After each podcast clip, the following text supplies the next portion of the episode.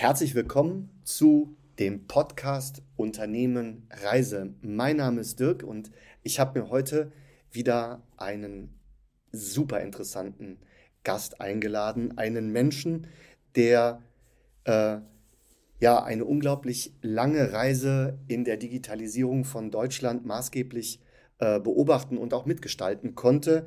Er hat ähm, als Prokurist einer der größten Mobilfunkdienstleister Deutschlands äh, gearbeitet und seine Berufsbezeichnung war VMCC. Und was das heißt, das erklärt er euch nämlich besser mal selber. Das weiß ich gar nicht. Ich freue mich riesig auf das Gespräch mit dir, lieber Horst. Schön, dass du da bist. Dirk, vielen Dank für die Einladung. Aber die Berufsbezeichnung ist nicht VMCC. Das war die Bezeichnung unseres Bereiches Vertrieb Mobil von Corporate Customer. Äh, und den haben wir 2010 damals gegründet und bei der Telekom, nicht mehr T-Mobile, weil die T-Mobile zum 1.7.2010 gewechselt ist, wenn du so willst, in eine neue Gesellschaftsform, eben die Telekom GmbH. Damit war T-Mobile Deutschland Geschichte. Aber anderswo gibt es ja noch viele T-Mobiles auf der Welt, zum Beispiel die Amerikaner, die dauernd in der Zeitung stehen. Meine Aufgabe war letztendlich, dass wir die großen Kunden in unserem Land, die großen Konzerne mhm. davon überzeugen konnten, mit uns zusammenzuarbeiten, unsere Produkte, vor allem dann die Mobilfunkprodukte und vor allen Dingen eben auch äh, da schon damals eben diese Digitalisierung voranzutreiben. Nichts anderes ist ja nun, das D steht ja nicht äh, umsonst da für Digitalisierung, digitaler Funk und digitale Anwendungen. Und so habe ich dann äh, da von 1900 1994 bis 2015 bei der T-Mobile, beziehungsweise zum Schluss die letzten fünf Jahre Telekom tatsächlich dann, äh, was die Telekom gearbeitet und dort eben für das Thema Mobilfunk verantwortlich war. Aber erklär doch mal, wie bist du denn in diesen Job reingewachsen? Man fängt ja nicht einfach an und sagt, jetzt fangen wir mal äh, an, im Mobilfunkbereich äh, maßgeblich mitzugestalten. Was ist, aus welcher Historie heraus kommst du? Ich glaube, weil ich mobil bin. die Mobilität, die sollte man mitbringen. Ja, wo komme ich her? Ich habe Ingenieurstudium gemacht in Aachen und ähm, da habe ich tatsächlich damals, äh, ist mir erst jetzt auch in den letzten Jahren bewusst geworden, einen analog-digital-digital-analog-Wandler. Das war meine Ingenieurarbeit. Damals schon gemacht, sogar gebaut, entworfen und gebaut. Mir war gar nicht bewusst, äh, welche Bedeutung äh, das hat. Aber Fakt ist, dass ich dadurch dann eben äh, mein Ingenieurstudium abgeschlossen habe, dann über verschiedene Wege, damals sogar noch Deutsche Bundespost, Fernmeldeamtswesen, die ersten digitalen äh, ISDN, ist sowas denn nötig? Oder Integrated Services Digital Network, manche kennen es ja noch vielleicht in deinem Alter, vielleicht auch noch. Ja, ja knapp so. Naja, aber so bin ich dann zu, zu T-Mobile oder T-Mobile gekommen und dort eben verantwortlich eigentlich die ganze die ganzen Jahre über für den äh, Vertrieb, für den Verkauf von Mobilfunkprodukten im Geschäftskonsegment. Das heißt, du hast im Prinzip die komplette Entstehung, der Aufbau des Mobilfunks mitbekommen und mitgestaltet, begleitet. Ja.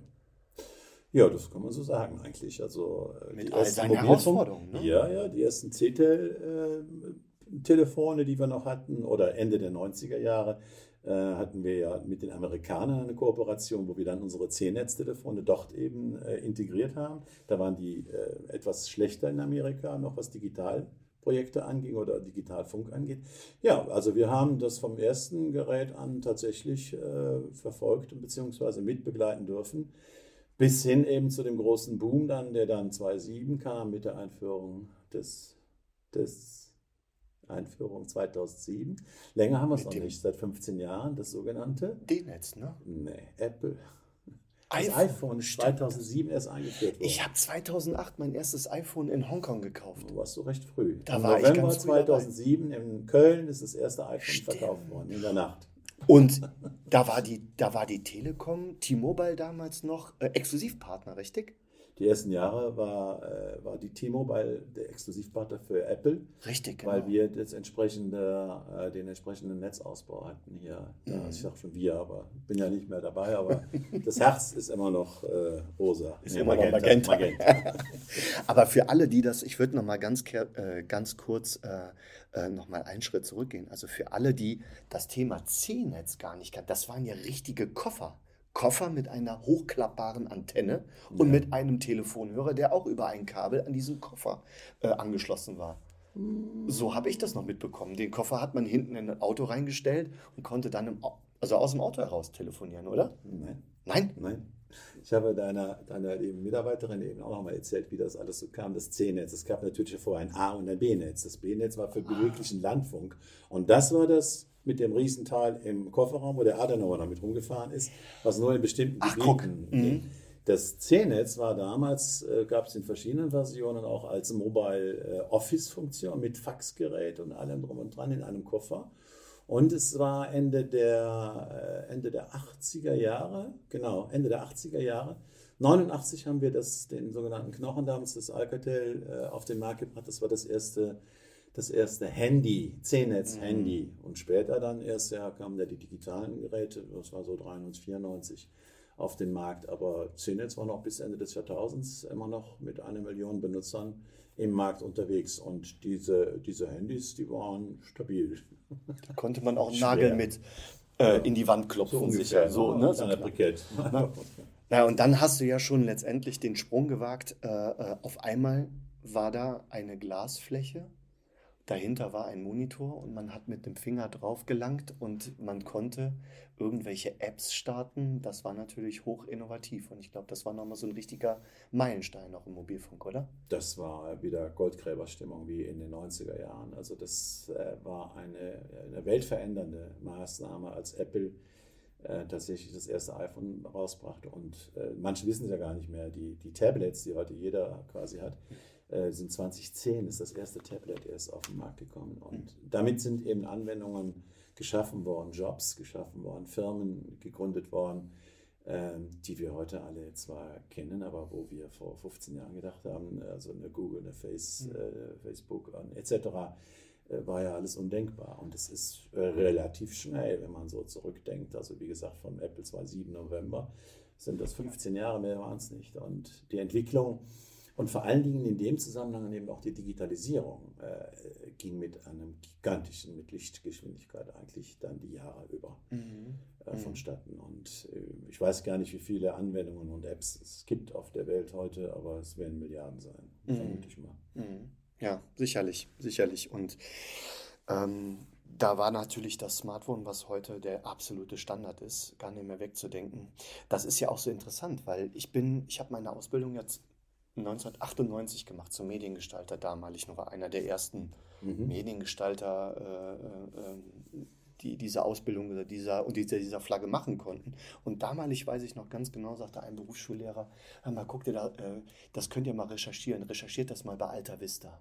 Alter Wissen. Und ich sag, Alter, was? Alter. Ey, das, ich sag mal, umgedreht und zu einem anderen Kollegen. Ich so, was will der denn? Wo sollen wir das recherchieren? Mensch, Dirk, im Internet. Man muss sich mal vorstellen, das ist auch alles gar nicht, noch, noch gar nicht so lange her. Das, Mein 98 ist auch noch nicht so lange her. Ne? Nee, das war so der, der, die Umstellung, glaube ich, auch in den meisten Büros, wo die Kommunikation eben nicht mehr äh, mit, mit äh, Papier stattfand, Mhm. sondern dann äh, Ende der 90er, Mitte, Ende der 90er das Internet eben Fuß fasste. Und ich habe eben schon mal gesagt, ähm, SMS zum Beispiel, äh, die SMS war ein Produkt für die Feuerwehren am Anfang als Notruf gedacht. Und Ende des Jahrtausends war das dann so, dass wir, ich glaube, so Werte von einer Milliarde in Deutschland SMS hatten. Was natürlich wieder weniger geworden ist mit der, mit der Nutzung von E-Mails als äh, kostenlose und, und Flats. All das gab es ja gar nicht in der Zeit. Aber SMS 19 Cent äh, mal, ja, das war schon oh, ganz einträglich eigentlich. Und MMS gab es ja auch noch, ne? Ja. Das kam ja dann auch Genau. später. Letztendlich, Genau. die, war- die waren noch über 40 Cent oder über 40 glaube ich. oder Wenn 39. ich ne? noch so erinnere, 39 Cent.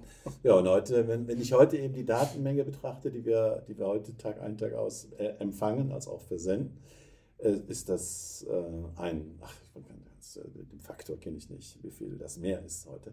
Und die Netze müssen es ja hergeben und äh, das ist ja immer wieder Diskussion ähm, über WLAN, eben über Hotspots, über die öffentlichen, über 5G und über Glasfaser. Es gibt halt die verschiedensten Medien. Am Ende ist es halt wichtig, dass, dass man äh, in einer Situation ist, in der ich empfangen und senden kann. Und das ist, äh, glaube ich, das Ziel auch äh, von uns allen überall, an jedem Ort auf der Welt, nicht nur in Deutschland, eben empfangen und senden zu können. Und das, äh, da sind wir, glaube ich, noch ein bisschen von entfernt. Welche Hürden würdest du in deiner beruflichen Karriere äh, ähm, definieren? Hast du da so, so Hürden, so ja, Meilensteine, wo du sagst, das waren so richtige, das waren so richtige Game Changer. Jetzt wir mal weg von der technologischen Entwicklung, mhm. wo jetzt wir mal ein iPhone einen wirklichen, einen wirklichen Game Changer dargestellt hat im, äh, im ganzen Markt, im Nutzungsverhalten. Aber du jetzt mit dem Einblick in diesen Mobilfunk, äh, in diesen, ja, den Blick hinter die Kulissen zu haben, was waren für dich so richtige Hürden, wo man vielleicht Menschen einfangen musste, sie mitnehmen musste, weil die Geschwindigkeiten sich verändert haben? Das ist immer die Frage, wie, wie ich jetzt heute definiere. Also die Schnelligkeit, äh, wie wir diesen Digitalisierungsprozess äh, zu den Menschen bringen und mit den Menschen entsprechend aus- und aufbauen. Die war schon gigantisch. Im Moment habe ich den Eindruck, dass wir uns eher ein bisschen schwer tun. Die letzten Jahre auch jetzt eben ganz offensichtlich geworden durch die äh, Corona-Krise oder Corona-Krise, äh, äh, ja, wo dann eben auf einmal alle geschrien haben, ich brauche, ich brauche, ich brauche, also Bandbreite etc. Ähm, dann, dann stellte man jetzt, oder haben wir alle festgestellt, dass es doch ein bisschen, dass wir doch nicht so weit vielleicht sind, wie wir äh, gedacht haben, dass wir sind. Ich glaube, ähm, regelrechte Hören in dem Sektor würde ich gar nicht so.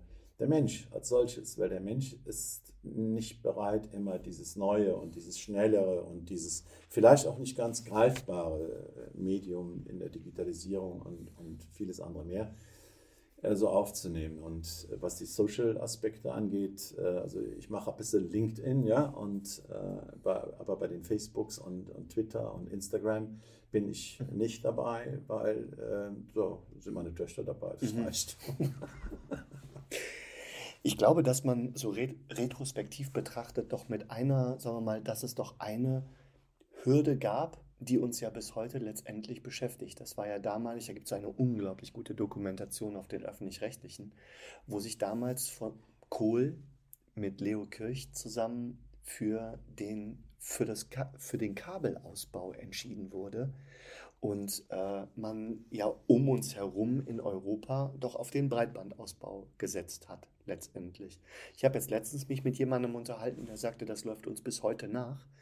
Äh, Im Ausbau des Mobilfunkbereiches hätte es mit einer damalig wirklich kompletten anderen Entscheidung Richtung Breitband, heute würde es heute anders aussehen. Kannst du das unterstreichen? Ich glaube, dass äh, zum damaligen Zeitpunkt, das ist ja jetzt 25 Jahre her, dass, dass du jetzt ansprichst, mindestens ja, ähm, gar keiner absehen konnte, welche Bandbreiten erforderlich sind, um das zu leben, was wir heute leben.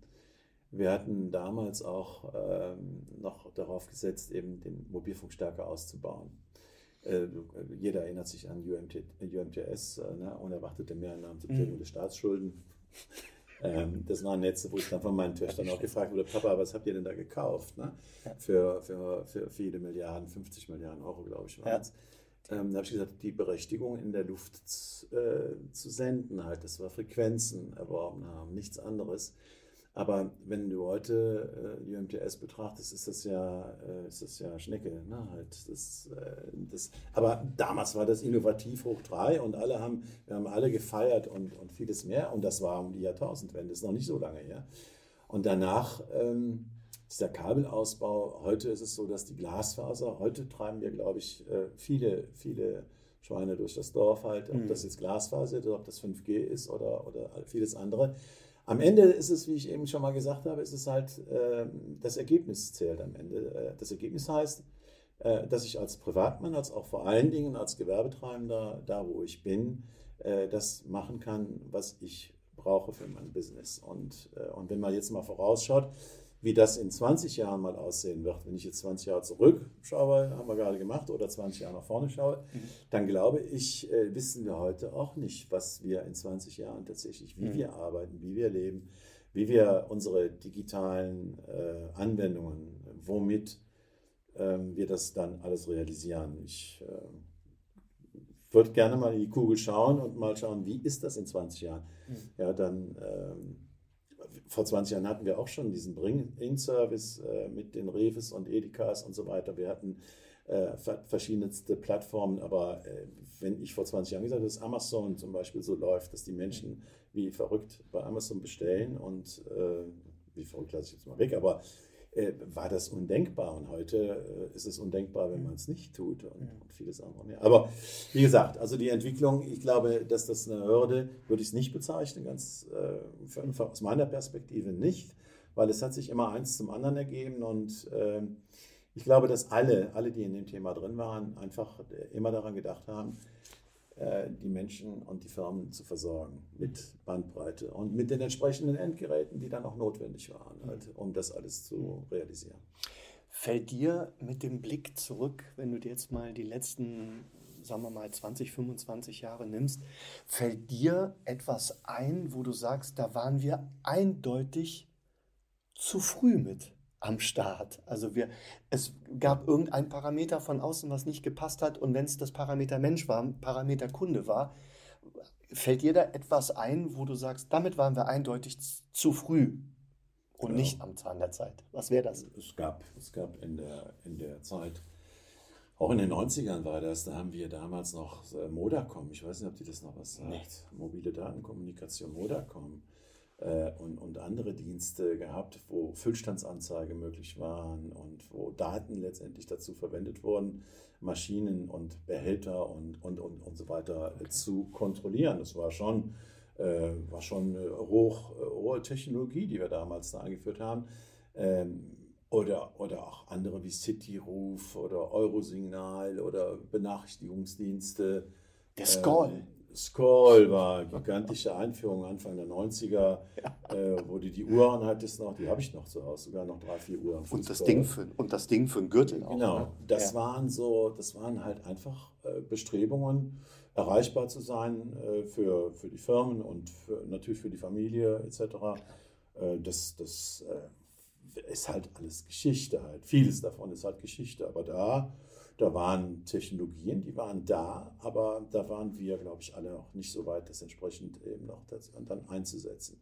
Und daraus ist halt, äh, letztendlich ist daraus ja auch das entstanden, was wir heute haben, was Digitalisierung betrifft. Ja, also in den 90er Jahren, äh, wie ich gerade sagte, Modacom zum Beispiel war, war, war schon eine hohe Technologie, aber ist angestampft worden. Ne? Ja, vielleicht auch weiterentwickelt worden. Vielleicht ist das heute das Internet, sagen wir mal, das, es gab doch so eine Sache, die, oder so eine Bezeichnung Industrie 4.0, ja. wo, wo äh, Maschinen auch äh, äh, genau. ja, automatisiert, digital, digitalisiert wurden. Und das klingt mir fast so, dass ihr da quasi mit diesem Moda, Modacom, Modacom schon, äh, schon ja wirklich auf Pionierarbeit geleistet habt. M2M, das ist ja nichts anderes. Ne? M2M von Machine to Machine halt. Ne? Das die Maschinen Richtig, ja. miteinander reden halt. Ne? Richtig, ne?